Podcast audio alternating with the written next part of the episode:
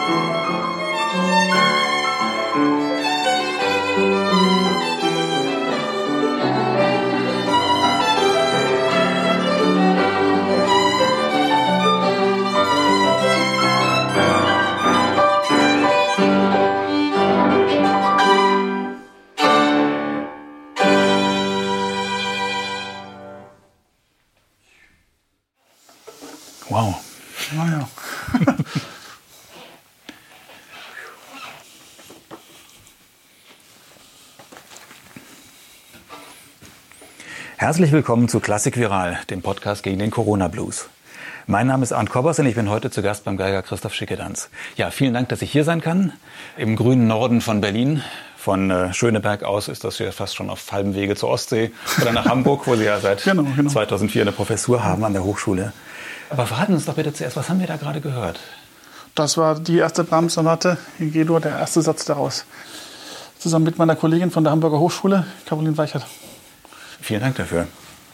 Lassen Sie uns zuerst sprechen über Ihre neue Entdeckung. Sie sind ja bekannt für Wiederentdeckungen der vor allem Spätromantik. Und äh, Ende 2020 ist ja bei CPO jetzt eine neue Doppel-CD, ein Doppelalbum erschienen mit den Werken für Violin und Orchester von Friedrich Gernsheim. Vier Sonaten unter anderem ja. und kleinere Werke. Okay. Wer war Friedrich Gernsheim? Friedrich Gernsheim ähm, ist ein Zeitgenosse von Brahms, ist ganz wenige Jahre nur jünger als er ähm, kommt aus Worms und ähm, ist mir daher schon von Jugend auf ein Begriff gewesen.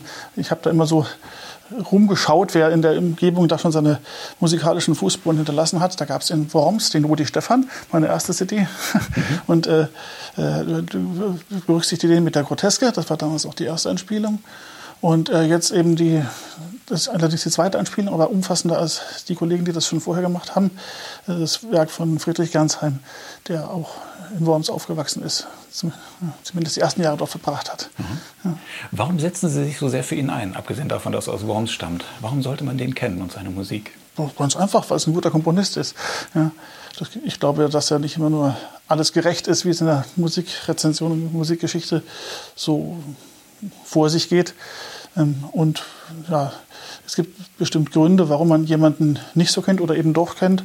Und ich denke, bei Gernsheim wäre es schön, wenn er einem breiteren Publikum doch ein bisschen bekannter werden würde wieder. Hm. Ich habe irgendwo gelesen, dass er tatsächlich seinerzeit so bekannt war wie Brahms oder Mahler. Äh, ist das tatsächlich so? War der so eine große Nummer?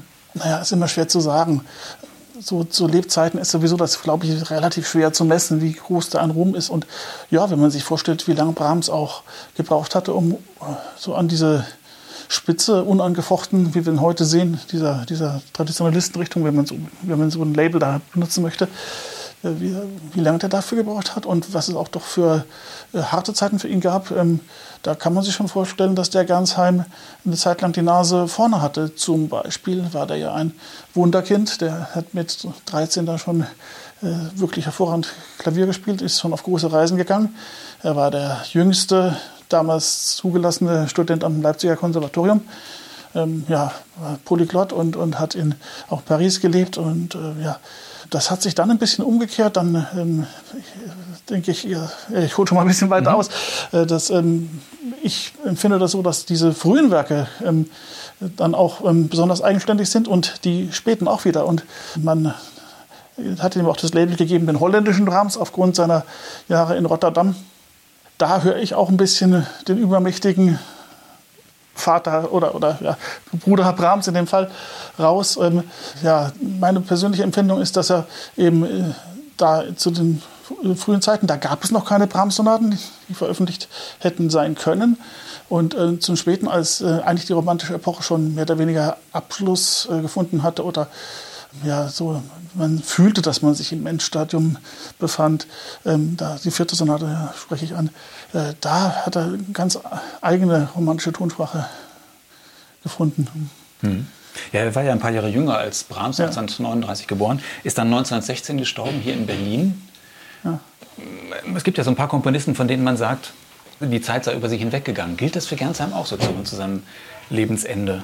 Ähnlich wie Max Bruch oder Humperdinck und so, die dann doch irgendwie so als, als Relikte ja. aus einer anderen Zeit dann herüberragten.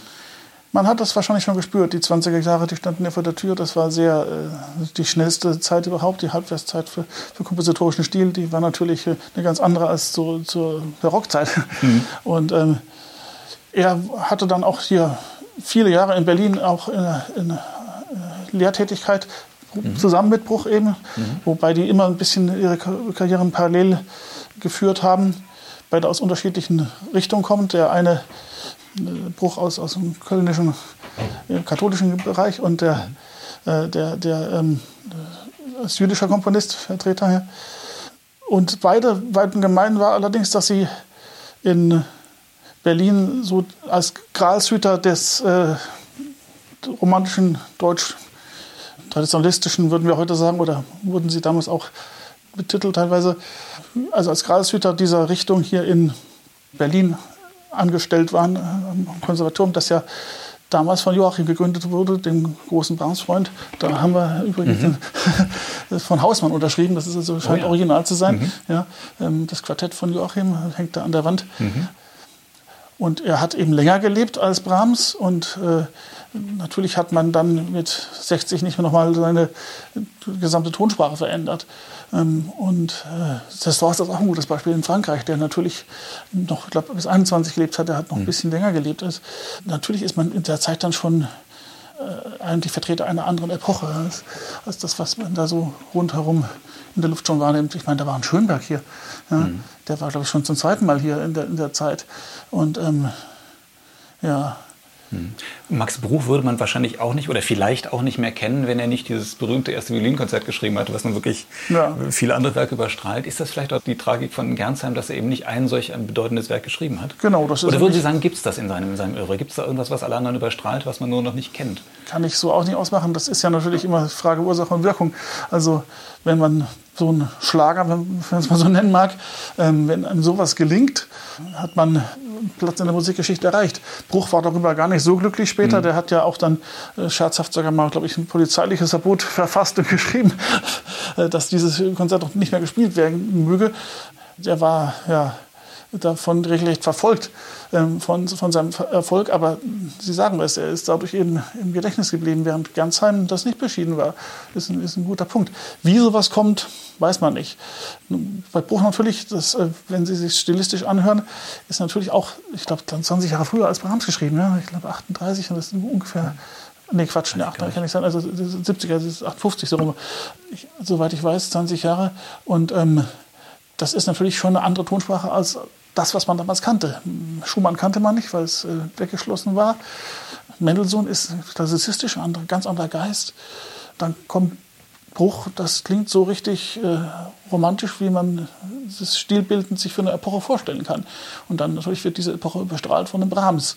Also da war dann der Gernsheim ein bisschen später, während er in seiner Kammermusik ein bisschen früher war als, als Brahms. Ja. Hm. Sind diese beiden Violinkonzerte von Gernsheim auch gut und, und anhörenswert? Ja. Oder würden Sie sagen, die Sonaten sind dann doch irgendwie besser oder interessanter? Ich denke, dass er in seiner Kammermusik am besten ist, am besten zu Hause ist. Es gibt äh, ganz hervorragende Klavierquartette und Quintette. Und ähm, wobei also der Mann einfach sehr gut komponieren kann. Äh, er kann auch mit, mit dem Orchester umgehen. Und, aber ich finde ihn nicht so frei wie in, in der Kammermusik, was auch, wie gesagt, an der Dominanz von, von Brahms liegen kann. Sagen Sie, das Geigenrepertoire ist ja so groß, das schafft man in einem Leben nicht, das alles durchzuspielen. Warum entdecken Sie immer neue Werke aus der Romantik und erweitern das Repertoire immer weiter? Ja, ist irgendwie eine Herzensangelegenheit. Sie sehen da den Notenschrank, da ist ja schon einiges. Und mhm. gut, im Vergleich zum also für einen Privatmann, sagen wir mal, wenn man sich natürlich in Berlin in die Stabi begibt, dann äh, hat man natürlich was ganz anderes vor sich. Aber das, da habe ich auch natürlich unzählige Stunden verbracht und mir da alles Mögliche angeschaut. Und diese Recherchearbeit ist natürlich auch, muss man mögen, ja, aber mhm. ich, mir macht das Spaß, mhm. und mich da mal zu vergraben in einem, in einem Archiv und mal so im Geiste das alles durchzugehen, sich vorzustellen und dann eben die interessantesten Sachen zu kopieren den Gernsheim hatte ich mir schon vor vielen Jahren mal zurückgelegt. Auch übrigens mal äh, war angedacht, die Violinkonzerte einzuspielen. Da äh, hatte ich dann sogar quasi einen Auftrag, aber das ist dann, hat sich dann zerschlagen. Ähm, und inzwischen hat das der Linus Rother gemacht, mhm. auch für, für CPU. Das ist noch eine sehr schöne Aufnahme. Aber ähm, ja, ja, so kommt es halt manchmal. Manche Projekte hat man äh, jahrelang im Kopf und plötzlich gibt es die Gunst der Stunde, gibt es eine, gibt's eine schöne Konstellation und man kann das machen und anderes Mal äh, hatte man es ja auf, auf dem Tablett und dann ist es plötzlich weg. Hm. Die Alternative, äh, um das, um das Repertoire zu erweitern, wäre ja, dass Sie neue oder jetzige Komponisten bitten um Auftragswerke. Äh, aber das tun Sie ja nicht, da komponieren Sie dann Ihre eigenen Werke. Ja. Die sind aber nicht in, in, in romantischer, nachromantischer oder tonaler Sprache gehalten, soweit ich das sehe, sondern doch heutige, moderne, moderne Tonsprache. Schlagen da so zwei Herzen in Ihrer Brust? Ja, ich bin also jetzt auch nicht Avantgardist. Also ähm, es ist immer sehr schwer, zu, äh, seine eigene Musik zu sprechen. Und da bin ich natürlich doch mit Haut und Haar romantischer Geiger in der Beziehung. Es gibt viele Möglichkeiten, äh, das Spektrum auch klanglich zu erweitern. Aber letztlich ist die Domäne der, der Geige doch die, die Romantik, in der die, das Instrument auch den, plötzlich den, zum Höhenflug angesetzt hat. In, auch Repertoire. Äh, mäßig und ähm, ja, von der Bedeutung einfach als, als konzertierendes Instrument. Die, die, klanglichen Möglichkeiten, die wir da haben, werden da meiner Meinung nach am besten ausgeschöpft. 20. Äh, Jahrhundert natürlich Verfremdung und, und äh, dadurch Erweiterung und interessante Gegenüberstellung, ja, aber mir fällt das schwer, mir das ohne Rückbezug auf die Epochen davor vorzustellen und da war halt die Romantik das, was uns auch emotional noch am naheliegendsten, am, ja, am naheliegendsten ist. Mhm. Ja. Also näher als die Klassik zum Beispiel, oder? Ja, ich glaube, mhm. das ist schon äh, etwas weiter weg. Und wenn man sich vorstellt, bei Bach haben die ja auch keine, keine Menuetti mehr getanzt. Das waren damals schon stilisierte Tanzsätze, die dann in der Instrumentalmusik übernommen wurden. Und um einen Schritt weiter weg waren sie dann ähm, in der, in der Klassik. Da sind ja viele Formen, bei Haydn-Quartetten oder ja, auch bei Mozart, wenn Sie an die berühmte äh, B-Dur-Sonate denken, diese hier, das ist ja auch eine Gavotte eigentlich, ja, mhm. wenn man sich das so überlegt. Aber das, äh, so denkt man das gar nicht mehr, wie nah die dann aneinander waren. Und ich denke, jede Generation, die dann einen Schritt weiter weg ist, entfernt sich da von diesen alten Mustern. Und ja, hm. Ja, dennoch haben Sie auch die sechs Solowerke von Bach eingespielt auf CD ja. und haben da auch äh, hervorragende Kritiken für bekommen. Ja, warum? Warum? Ist das ein Herzensanliegen? Muss man das als Geiger mal gemacht haben? Ja, Bach ist natürlich, da ist wirklich ein Herzensanliegen. Also äh, Bach ist ja das äh, Unglaubliche, dass er eigentlich alles, was äh, in seiner Epoche an musikalischen Möglichkeiten da war, erschöpfend in seiner Person äh, behandeln konnte und äh, dass er in so exemplarischer Art und Weise solche Stücke schreiben konnte. Äh, das ist ja, ja, die Solosonaten sind ja in der Köthener Zeit geschrieben. Da war er nicht gebunden durch den, den äh, Dienstauftrag, äh, so viel Kirchenmusik schreiben zu müssen, weil das ein protestantischer Hof war. Das war, glaube ich, kalvinistisch. Ne? Äh, und da hat er die ganzen äh, kammermusikalischen Werke geschrieben, brandenburgische Konzerte, die Solosonaten für Geige und für Cello, die ganzen Suiten für Klavier. Das ähm, war alles aus dieser Zeit. Und ähm, für, für einen Geiger ist Bach natürlich der, der erste große Höhepunkt. Ich habe schon als Kind äh, Bach die, die Sonaten mit meinem Vater jeden Sonntag haben wir uns eine vorgenommen, mit obligaten Cembalo äh, gespielt. Und äh, das äh, ist auch ein, für mich ein, ein, wirklich ein Höhepunkt, aber in einer Gattung, die dann nicht fortgeführt wurde. Es gab ja damals so die barocke Triosonate und dieses Muster, diese Eigenständigkeit der Stimmen im Klavier auf zwei Hände zu übertragen, also eine Triosonate für zwei Menschen zu schreiben. Das war eigentlich äh, so ein Nebenweg, der nicht weiter fortgeführt wurde. Ähm, Karl Philipp Emanuel hat noch ein bisschen was da geschrieben und dann war Schluss, kam das Modell der romantischen Sonate. Also ähm, mit Bach als Geiger beschäftigt man sich immer. Und Sie haben es ja gesagt, ich habe viele Sachen quasi ausgegraben, weil das auch äh, Begeisterung für diese Dinge war. Aber ähm, Bach habe ich so lange warten lassen, bis ich das Gefühl hatte, jetzt ist da in mir auch was passiert, dass ich da was äh, zu sagen habe. Mhm. Und, äh, mhm. Aber es gehört ja auch ein gewisser Mut dazu, in diesem, diesem, diesem CD-Markt, der so voll ist, mit einer eigenen Lesart dann auch noch äh, aufzutreten. Ja, ähm, meine, der Mut ist belohnt worden. Das ist, äh, ist eine tolle Einspielung, finde ich. Ja, man, ich, ich denke so nicht. Also, wenn man die Möglichkeit hat und das Bedürfnis hat, das dann machen zu müssen, dann macht man es halt. Und ähm, Mut wird ja nicht immer belohnt. manchmal kriegt man eins auf den Deckel und weiß gar nicht warum. Und ein anderes Mal ist es gelungen. Ist natürlich schön, wenn das bei Bach äh, gerade gelingt und, und, und, auch so wirklich so, so viele gute Kritiken gab. Das mhm. freut dann natürlich die Anerkennung. Und ähm, ja, dann ist natürlich jetzt auch ein anderes Stadium. Ich meine, jetzt ähm, mache ich halt Sachen, an, an, an, die ich glaube und sage, das äh, möchte ich gerne noch machen und ähm, ja, das ist ein anderes, anderes Lebensgefühl. Also da mhm. ist Bach auch einfach mal dann dran, wenn man glaubt, da was zu sagen, sagen mhm. zu haben. Mhm. Ja.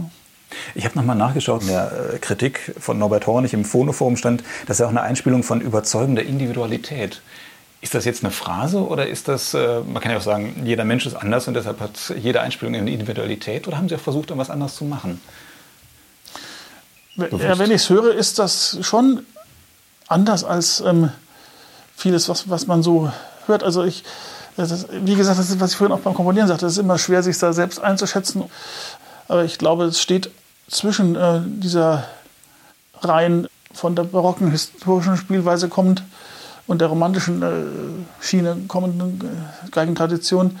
Ich kann Bach nicht mehr so empfinden, wie ich das höre bei den großen alten Geigern, die fantastisch natürlich gespielt haben. Das ist nicht, was ich meine. Ich meine nicht, dass wir das heute besser machen, aber ich fühle, dass es einfach eine andere Zeit ist und ähm, ja, ein Tanzsatz, äh, der so einer, in so einer Suite das, ähm, eine wichtige Rolle spielt, den kann ich einfach nicht, so, nicht mehr so empfinden, wie ich das in vielen alten Aufnahmen höre. Und ob das dann eben so sein muss, wie ich es dann in vielen neuen Aufnahmen höre, mit, die eben aus dieser Richtung, äh, die mit Anokua eben angefangen hat, sein muss, ist die nächste Frage. Ähm, das war natürlich eine, auch wieder eine Pionierleistung, da mal äh, so alte Traditionen in Frage zu stellen und ähm, den ganzen Musikbetrieb auf den Kopf zu stellen.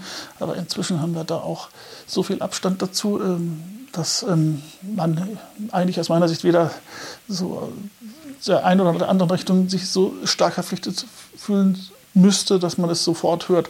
Ich denke, so ist es vielleicht am besten beschrieben, dass man da irgendwo, ohne das so geplant zu haben, plötzlich in der Mitte angekommen ist. Und ähm, das ist dann wohl eigenständig. Mhm. Also es war auch ganz äh, interessant zu sehen. Ähm, die Kritiken kamen entweder aus der einen oder anderen Richtung sehr oft. Ja. Ähm, das, äh, plötzlich habe ich mich äh, gesehen, es gab ja auch manche vergleichende Kritiken, plötzlich auf einer Schiene, von der ich selbst nicht dachte, dass man da so eine Kontinuität sehen konnte. Und dann, ja, aber an Kritiken ist, glaube ich, gemeint, dass man da eine Eigenständigkeit schon gesehen hat. Ja, das äh, mhm. macht mich auch froh, dass das, das, das, schon erkannt wird und dass man es auch hören kann. War das für Sie auch eine Überlegung, ein altes Instrument zu nehmen? Oder auch einen alten Bogen oder Darmseiten? Nee, der stilistische Ausdruck ist nicht abhängig vom, vom Instrumentarium. Wo soll man da anfangen? Bach hat selbst seine Werke transkribiert, äh, einige auch von den Solosonaten und Partiten. Und ähm, ich glaube, dass musikalische Intelligenz äh, nicht, nicht äh, abhängig ist vom, vom Instrument. Ja, ich, das ist eine Idee, die größer ist als äh, das, was wir auf dem Instrument auszudrücken vermögen. Wenn wir da von was vermitteln können, haben wir einen guten Dienst geleistet. Hm. Ich glaube, auf Ihrer Internetseite habe ich den Ausdruck gefunden, dass es ein, ein, Traum von Ihnen gewesen ist, der dann wahr geworden ist, dieses Projekt zu machen, die drei Brahms-Sonaten einzuspielen. Ja. Das, haben Sie ja, das haben Sie ja gemacht vor zwei, zwei oder drei Jahren, ist irgendwie erschienen ja, von einem Jahr oder zwei. Ja, genau. Ist das so? Steht Ihnen Brahms am nächsten? Von der romantischen Epoche muss ich sagen, ja. Jetzt sind wir wieder bei Brahms und Gernsheim. Warum ist Brahms Brahms? Also und, und was, äh, was unterscheidet ihn dann doch von einem Gernsheim?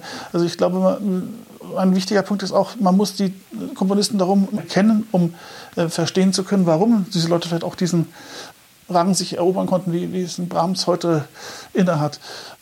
Also Brahms ist natürlich ähm, als Persönlichkeit und in der Tonsprache ein Felsen, an dem niemand vorbeikommt. Und es gibt, glaube ich, nur ganz wenige Komponisten, die so in idealtypischer Form es vermögen, die, die, den Zeitgeist so auszudrücken, dass das als allgemeingültig empfunden wird. Und da ist Brahms einfach der Komponist. Ja? Ähm, da, da kann sich von ihm vereinnahmt fühlen oder man kann in Opposition stehen, aber an dem kommt man nicht vor, vor, vorbei. Das war dann, glaube ich, auch ähm, das äh, in Anführungsstrichen Problem von Gansheim, äh, wie, wie, ich ihn sehe. Mhm. Würden Sie denn sagen, im Großen und Ganzen, dass der Kanon schon zu Recht so besteht, wie besteht? Oder ist dieses ganze Denken in dem Kanon, das sind die Standardwerke und das sind die Raritäten, ist das eigentlich Unfug? Es gibt, ich würde sagen, beides. Also in der Art und Weise, dass man einen überhaupt nicht kennt und den anderen überproportional repräsentiert sieht, ist es bestimmt nicht gerecht. Ja? Aber es gibt natürlich auch schon Gründe, warum sich manche Persönlichkeiten in der Art und Weise durchsetzen und so vor allen Dingen über, über Generationen hinweg, wie es gerade bei Brahms auch der Fall ist. Ich, das kann ich nicht, nicht schwarz-weiß sehen, aber ähm, was ich eben auch schon sagte, also wir kriegen also in unserer Ausbildung natürlich immer so das Bild vermittelt, das war so und das ist der führende Komponist äh, und das äh, ja, wird dann nicht weiter in Frage gestellt. Ähm, wenn man die anderen kennt, wird einem erstens klar, wie viel Qualität da drumherum vielleicht noch war, aber auch, was die eben unterscheidet. Und ähm, ganz oft ähm, muss es ja auch eine Entwicklung geben bei den Komponisten, dass man der richtige Mann am richtigen Zeitpunkt am richtigen Ort ist. Ja. Ähm, wenn Sie zum Beispiel Josef Martin Kraus denken, das ist auch wieder ein Odenwälder aus meiner Gegend, ich komme ja aus Heppenheim an der Bergstraße, äh, für den ich mich auch schon immer interessiert habe.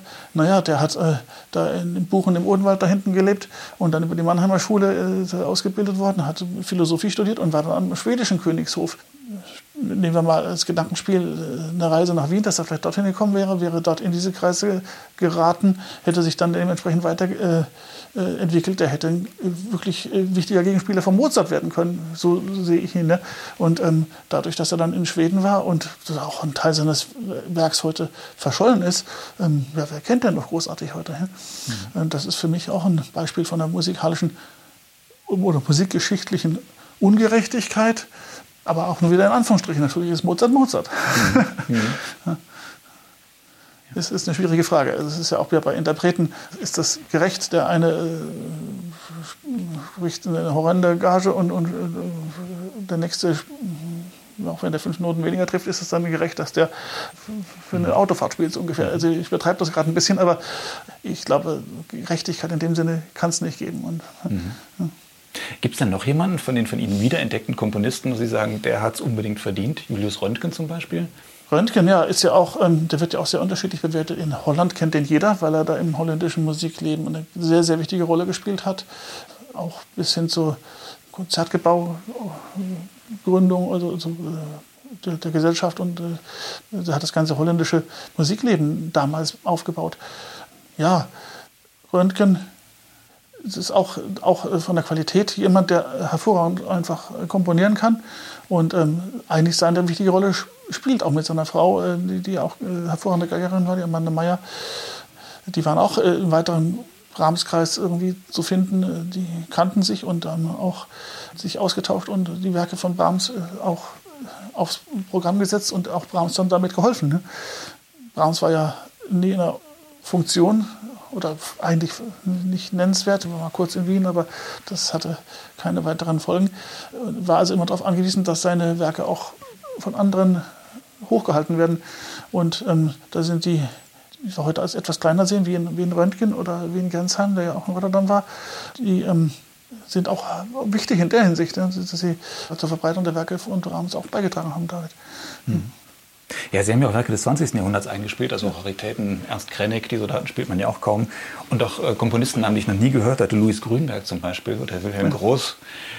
Gibt es noch so viel zu entdecken? Wie, wie, wie, wie, wie stößt man auf diese ganzen Namen, von denen man noch nie was gehört hat? Krenneck ist natürlich eine faszinierende Persönlichkeit. Äh, alleine, wenn man diese Autobiografie da liest, das, das ist, ist, ja, Ding, ist ja. unglaublich. Ja. Mhm. Ja, meine, das ist ein Buch, das konnte ich nicht aus der Hand legen. Das musste ich wirklich in quasi einen Zug durchlesen.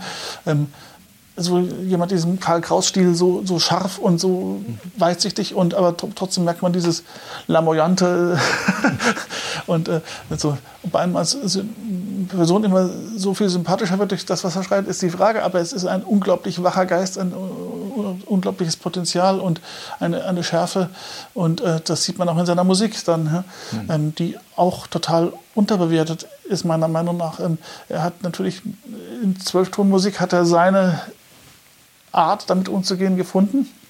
Und naja, hat das dann eigentlich in, in seiner letzten Phase dann bis, bis zum Ende so, so geschrieben, als das auch schon wieder überholt war. Natürlich, die, was ich vorhin auch sagte, wie schnelllebig diese Zeiten waren. Also kaum hatte man sein Personalspiel gefunden, war der schon wieder out.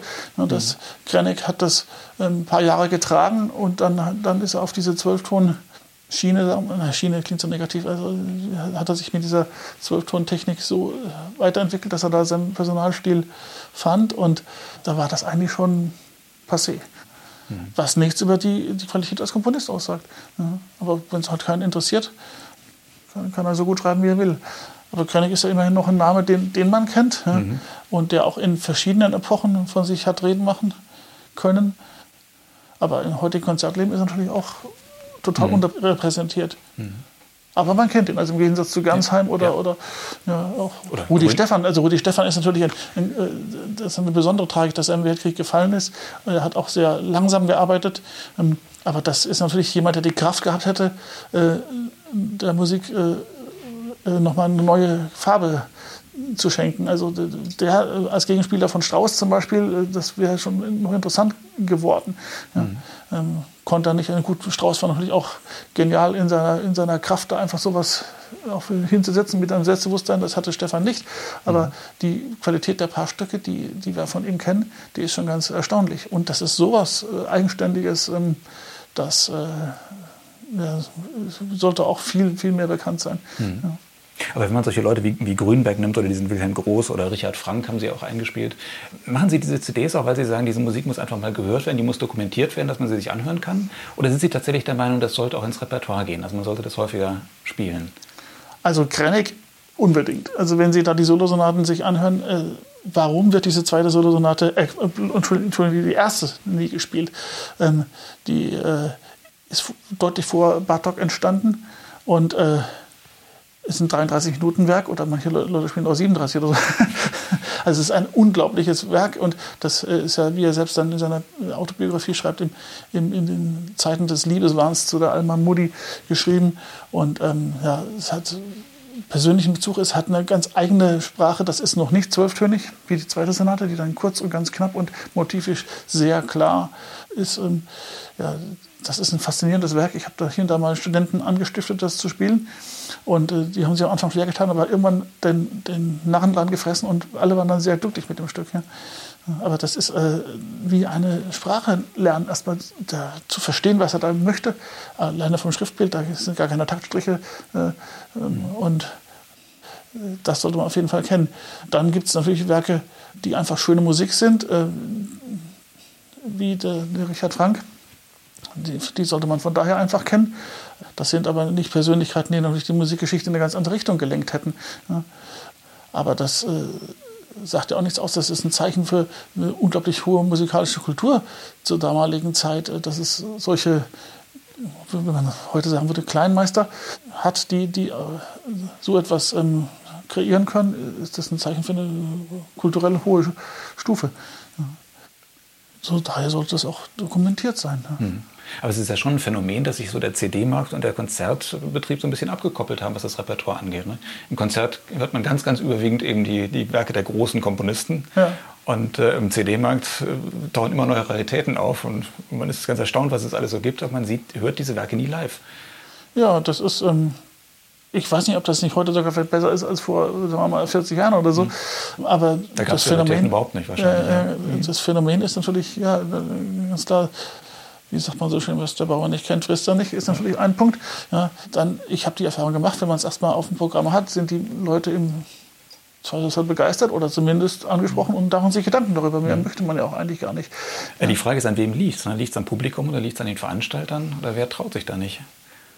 Ja, ich glaube, die Veranstalter trauen sich schon das, was sie glauben, sich trauen zu können. Also ja. die, die können ja auch nicht äh, ähm, die Leute in Anführungsstrichen verschrecken mit Dingen, um, um zu belehrend zu sein. Das mögen wir alle nicht. Da gibt es eine Gegen-Anti-Haltung. Und ähm, ja, das ist einfach schwierig, äh, da das richtige Maß zu finden. Ich habe die Erfahrung auch mit einem, mit einem Festival, das, bei dem ich auch sehr stark in, mit eingebunden bin in der, in der Programmgestaltung. Allein dadurch, dass ich schon seit meiner Rückkehr aus amerikanischen Studienzeiten jedes Jahr dort ähm, eingeladen werde als, als, als Artist in Residence. Und äh, da kann man sich ein Publikum auch ranziehen, sage ich mal. Das sind äh, ganz verrückte Programme. Im Kultursommer äh, in Südhessen, äh, in einer kleinen Gemeinde, das ist inzwischen äh, überregional bekannt. Die kommen von überall her aus Hessen, ergattern sich da Karten. Das sind Wahnsinnsprogramme, da, äh, konzipiert von einer musikliebenden Intendantin, äh, die einfach den Mut hat, äh, Stücke nach ihrem Gusto einfach aufs Programm zu setzen und natürlich die Musiker fragt, was würdet ihr denn gerne spielen? Ja, das passt und sie vertraut da ihrem Geschmack und trifft genau das, was die Leute hören wollen. Wenn sie das gleiche jetzt einfach mal, so ein Programm einfach mal in eine etablierte Konzertreihe setzen würden, würden Publikum sagen, was ist denn das? Wird vielleicht kein Mensch kommen. Ja? Und ähm, ja, und dort ist die Erwartungshaltung, Mensch, was, was kriegen wir da nächstes Jahr wieder Neues, Tolles vorgesetzt? Ja, ja es ist schwierig. Ich glaube, es gibt, es gibt, wie in der Musik, gibt es auch bei Veranstaltungen äh, alles irgendwie, in, in, welcher Balance und äh, ja, was, was da ähm, erfolgreicher ist, kann man, glaube ich, so pauschal gar nicht sagen. Ne? Mhm. Es gibt die mhm. Vielfalt in, in Deutschland und ja, es gibt Ungerechtigkeiten, aber äh, das ist alles immer eine Frage der Balance. Ne? Mhm. Man erlebt sie ja relativ selten im Konzert. Sind Ihnen die CD-Projekte wichtiger oder bindet die Professur in Hamburg so viel Zeit und so viel Energie oder täuscht der Eindruck? Auch, ja, das äh, Unterrichten, also wenn Sie mich gefragt hätten, ich wollte das immer auch. Äh, ich würde das nicht tauschen jetzt mit äh, einem Konzertkalender, dass man überhaupt nicht mehr zu Hause ist, sondern dieses regelmäßige und auch das Weitergeben und pädagogische Tätigen ist, ist mir, mir, doch sehr, sehr wichtig ich habe schon meinen ersten Schüler, da war ich vielleicht 14 oder sowas, und er ist gleich ein Profi, Profigeiger geworden, der war ein paar Jahre jünger als ich. Und das kam einfach, weil die Eltern zusammen im Kirchenchor gesungen haben und wie es auf dem Land so ist, dann sagen die, Mensch, ihr Sohn spielt doch auch Geige, kann der unserem nicht mal ein bisschen was zeigen. So ging das da los, in einem 500 Einwohner Dorf damals. Seit dem Zeitpunkt, ähm, als der arme Junge dann mein Versuchskaninchen spielen musste, Aber äh, ist mir klar, dass ich das auch immer machen wollte. Da kommen auch Stärken und Schwächen natürlich zusammen. Meine Stärke war es bestimmt nicht, jetzt ähm, genauso äh, jetzt monatelang ein Programm auszufallen, wie das vielleicht äh, erwartet wird. Und äh, das, äh, mich haben da immer andere Sachen interessiert und dann läuft halt eben ein, ein Leben einfach so. Ähm, manchmal ist es auch einfach Pech, äh, manchmal hängt eine, ich habe bei viel Kammermusik auch gemacht, da gibt es Gruppen, da, da machst du plötzlich einen Preis und du kriegst die Konzerte und, und entwickelst daraus eine Karriere. Oder es gibt eine komische Konstellation, du fliegst raus äh, und die Gruppe ist aufgelöst. Mhm. Also das sind so zwei, zwei extreme Möglichkeiten, äh, so Wendepunkten, äh, die dann einfach darüber entscheiden können, ob du jetzt im, im Jahr 100 Konzertangebote bekommst oder fünf. Mhm. Ähm, aber wichtig ist, glaube ich, dass man sich als Musiker insgesamt sieht. Und also ich habe mich jetzt davon nicht abhängig gemacht, ob man da jetzt mehr der einen oder anderen Richtung zugeordnet werden kann. Also ich möchte jetzt nicht sagen, dass ich, dass ich das, äh, da was ausgeschlagen habe. Es ist äh, natürlich äh, träumt jeder davon, die, als Solist ähm, da vorne zu stehen und, und die großen Konzerte äh, runterzuspielen. So haben wir alle mal angefangen. Wir hören Heifetz, Oistrach, Mielstein, Francescatti ähm, und ja, dieses wunderschöne Repertoire auf der Geige. Das möchte man natürlich spielen, das hat man studiert, aber die Realität kann da nicht so aussehen, dass, dass das äh, Hunderte von Menschen in, in, im Jahr dann immer wieder machen dürfen. Ja. Und so läuft dann halt eine Karriere. Ja. Mhm. Wenn man sich davon abhängig macht, dass man nur zu denen gehört, die immer auf dem Präsentierteller stehen, dann weiß ich nicht, äh, ähm, dann ist es, ist es als Musiker auch vielleicht zu einseitig. Mhm. Oder, oder sogar gefährlich, weil äh, jetzt, ähm, ohne jemanden nachtreten zu wollen, aber es ähm, gibt ja auch schon viele Leute, die damit nicht so gut klarkommen, wenn man eben äh, äh einfach dann doch sich dann äh, vernachlässigt fühlt äh, in, der, in der Ausrichtung oder bei der Ausrichtung. Mhm. Sie waren ja auch der Geiger des, des Gililov-Quartetts bis zur Auflösung. War das eine Sache, die, ja, die eine Alternative gewesen wäre, in einem festen Ensemble zu spielen? Ja, da, da sieht man es mal. Äh, das war ein Ensemble natürlich, das war ja das Klavierquartett der Berliner Philharmoniker. Ähm, also das hieß Berliner Philharmonisches Klavierquartett und hat der Rainer Mene gegründet.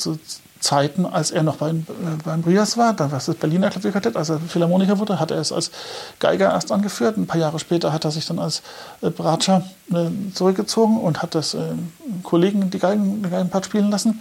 Ähm, wieder ein paar Jahre später ähm, ist er so Richtung äh, Pensionierung gegangen und hat sich überlegt, Mensch, jetzt können wir nochmal irgendwie vielleicht einen Wechsel äh, vollziehen. Auch bestimmt mit dem Hintergedanken, dass man danach noch weitermachen kann, ohne diesen philharmonischen Namen. Ich glaube, das war also erst nicht geplant, aber das wäre dann durchaus auch ein Gedanke beim, beim Namenswechsel.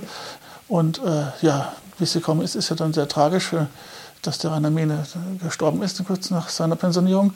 Damit gab es das Ensemble auch nicht mehr.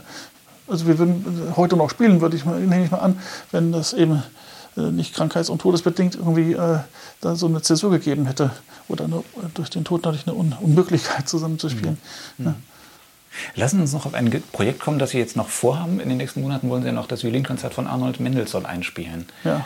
Was ist das für ein Komponist und was hat es damit auf sich mit diesem jetzt, Werk? Jetzt lachen Sie nicht, das ist wieder Regionalbezug, obwohl das gar nicht so geplant ist. Ich weiß nicht, ob ich das ähm, aus irgendwelchen Gründen anziehe. Der war halt in Darmstadt tätig. Daher kenne ich den Namen. Gegend anscheinend. Offensichtlich. Äh, also immerhin dann scheine ich ja doch eine Daseinsberechtigung zu haben, dass ich diese Leute wenigstens ein bisschen unterstütze. ja, ähm, ja, also der ist ähm, verwandt mit dem ähm, mit Felix Mendelssohn natürlich, äh, die, äh, was ist das, ein großer Neffe oder sowas. Also das, ich bin, bin da im Lebenslauf äh, äh, sehr schwierig da. Also, naja, äh, auf jeden Fall ähm, weitläufig verwandt mit dem, mit dem Felix und ist heute noch eigentlich bekannt ähm, in Kirchenmusikkreisen. Das war auch sein Aufgabenfeld in Darmstadt, war er für die evangelische Kirche der was war das, Kirchenmusikdirektor oder sowas für die, für die ganze mhm. Region. Und äh, diese Werke kennt man noch. Äh, ähm, während das Instrumentalwerk und auch die, äh, dieses Orchestralwerk, das ist äh, überhaupt nicht mehr weiter beachtet. Aus meiner Sicht auch eine Ungerechtigkeit. Der war auch kein äh, Avantgardist natürlich, aber ähm, hat eine sehr eigene Tonsprache, äh, auch effektvolle und, und qualitativ sehr hochstehende Stücke geschrieben.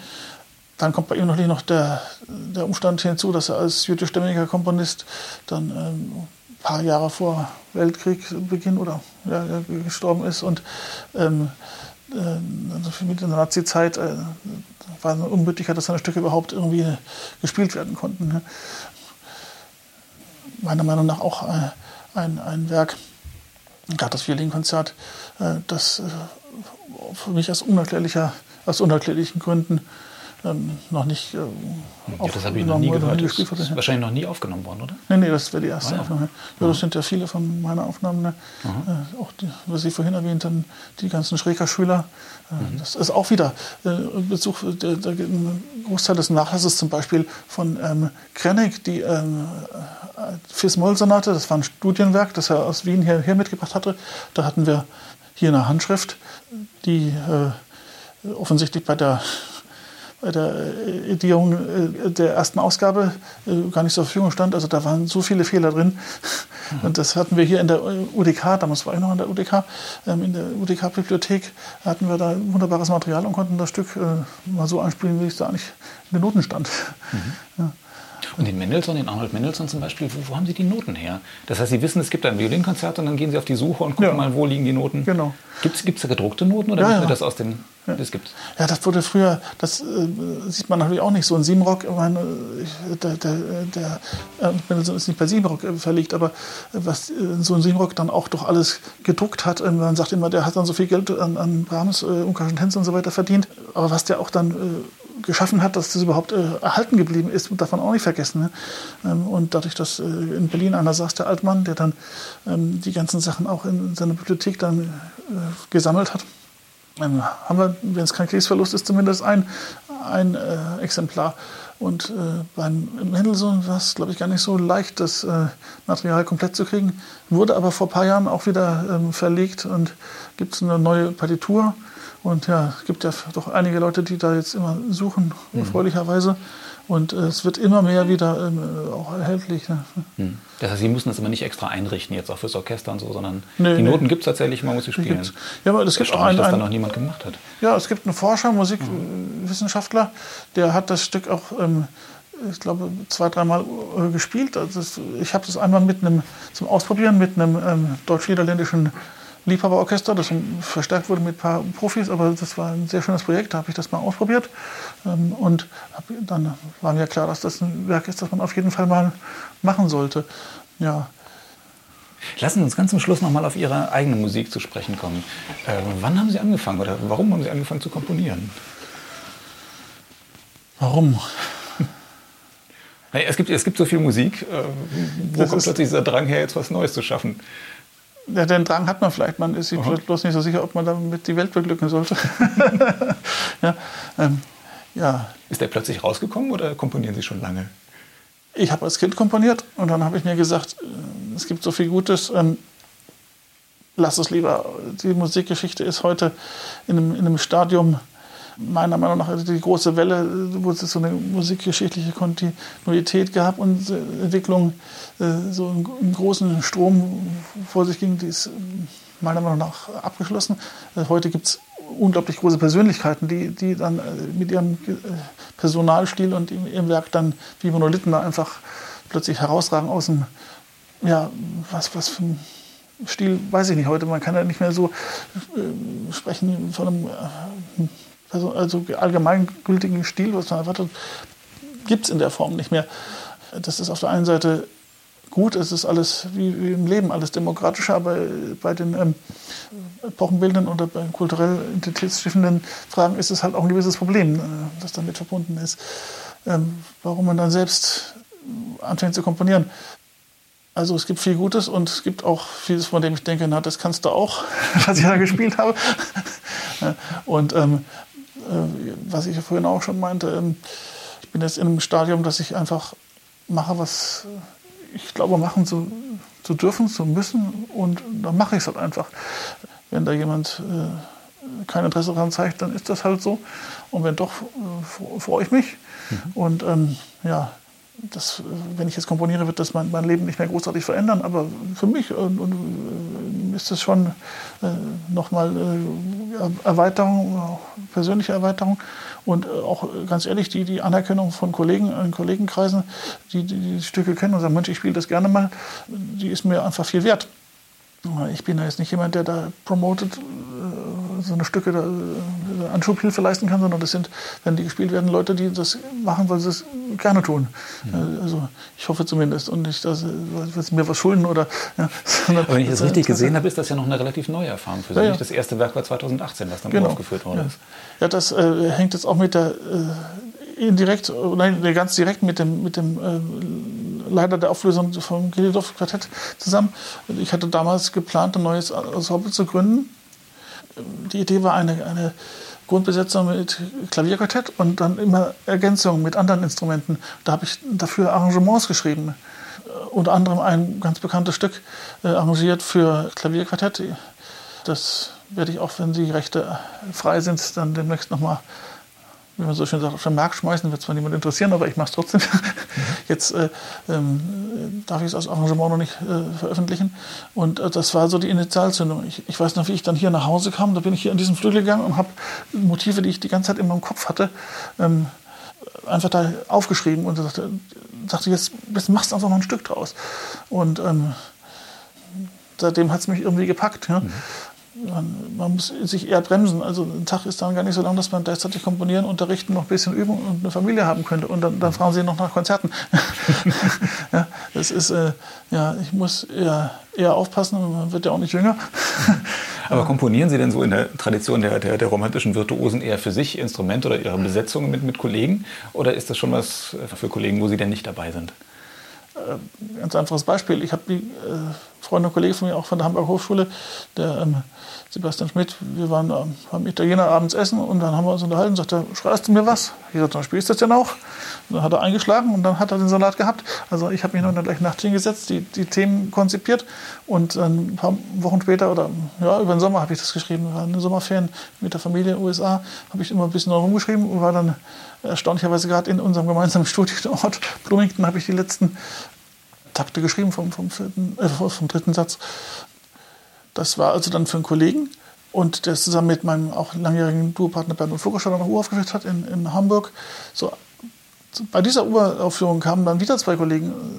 Einmal der Peter Holzlack, der Blockflötist, und sagte: Mensch, ich kann mir gut vorstellen, schreib doch mal was für Blockflöte und, und Streichorchester. Da gibt es äh, riesige, äh, ein riesiges Repertoire mit äh, barocken Werken und quasi nichts Modernes. Schreib doch mal was. Habe ich mich wieder nächsten Semesterferien hingesetzt, habe das Ding einfach zu äh, Ende geschrieben oder äh, runtergeschrieben. Das ist bis heute noch nicht aufgeführt, weil es wieder Corona-Probleme gab, aber der Peter hatte da schon, schon Ideen und ich hoffe, dass es auch demnächst noch mal irgendwann gemacht werden kann. Das ist immer, immer schwierig, wenn da so, so, so eine ähm, Sache plötzlich nicht aktuell werden kann und dann, das, ich hoffe, dass die Zeit nicht vorbei ist und es gar nicht gespielt wird. Aber. Und ein zweiter Kollege kam äh, und sagte, schreibt doch mal was Vibrato und Klavier. Mir, mir gefällt das äh, gerade der letzte Satz so rhythmisch. Dann habe ich wieder äh, sowas in dem Stil geschrieben und äh, mich ausgetobt in den anderen Sätzen mit anderen Ideen. Und der Kollege hat es dann erstmal gar nicht realisieren können, das zu spielen. Aber äh, habe ich es einem anderen Kollegen gezeigt und der hat mich dann überrascht und sagte, du, ich habe es aufs Programm gesetzt. Ich dachte, ach, da hätte ich gar nicht mit gerechnet. Ich wollte einfach nur wissen, was er zu dem Stück sagt. Ja, also, ähm, und das, der Roland Plassel mit seiner Frau hat das letztes Jahr aufgeführt und äh, war, war, ein großer Erfolg. Also sowas freut mich dann immer, wenn die Leute das äh, freiwillig tun. Die werden nicht von mir äh, gebeten oder vom Veranstalter verpflichtet, sondern äh, die sagen, das mache ich mal. Mhm. Ja. Ist denn so eine Uraufführung ein ähnlich schönes Gefühl, wie wenn eine CD rauskommt, oder ist das doch irgendwie noch was anderes? Ist das ein eigenes Baby? Ein ja, eigenes Werk? Ist schon mehr ein eigenes Baby hier. Ja. Ja, äh, gut, also ich kann das natürlich, äh, also wenn ich als, als äh, Geiger einen Bach aufnehme, ist das natürlich was, was anderes als, als, als, wenn ich jetzt komponiere. Also ich hätte als, oder ich habe als, als Komponist ja nicht meine, meine Karriere begonnen. Also das sind ganz andere Stadien, ganz andere, ähm, ups, ganz andere Situationen und ähm, ähm das ist sehr schwer da gegeneinander abzuwägen. Aber ich bin heute einfach als Künstler tätig und, und also gibt es verschiedene Möglichkeiten. Ich, kann man als Geiger machen, als Pädagoge äh, oder, oder als Komponist. Mhm. Und das kann sich ja noch entwickeln. Ja, hoffen wir es, ja. Ja, haben Sie Lust zum Abschluss noch was zu spielen äh, ja. aus Ihrem eigenen Werk? Wir können es mal versuchen. Ja. Jetzt ist man natürlich kalt und um Kaltstart hinlegen, aber wir können, wir können auch versuchen, ja. was, was, dabei rauskommt. Ja. ja. dann sage ich schon mal vielen Dank fürs Gespräch, Christoph Schickedanz. Gerne, danke fürs Kommen. Fürs ja. Und das wird dann jetzt eine Aufnahmepremiere oder kommt jetzt nee, ein Stück, der, das Sie schon aufgenommen der, haben? Der, der, nee, der Bernhard, also der Bernhard Fuckerscher und der Sebastian Schmidt, die haben das schon, also in, in der Hamburger Hochschule aufgenommen, aber das ist keine Aufnahme, die kommerziell verwertet wird. Jedenfalls, vielleicht könnte man das später noch machen, aber ist jetzt noch nicht ähm, so weit. Ich habe schon meine Ideen, da die frühen Sachen, frühen, mein, mein Frühwerk, da mal zusammenzustellen. Aber das ist eine sehr schöne Aufnahme, aber die ist nicht auf dem Markt. Ne? ja. Ja, ich muss das auch mal sehen, dass man, wenn man so lange geredet hat, ob man da wieder reinkommt. Aber das ist ein Kaltstart. Ja, nö, eigentlich ist mir nicht kalt, aber äh, geigerisch. Noch, noch.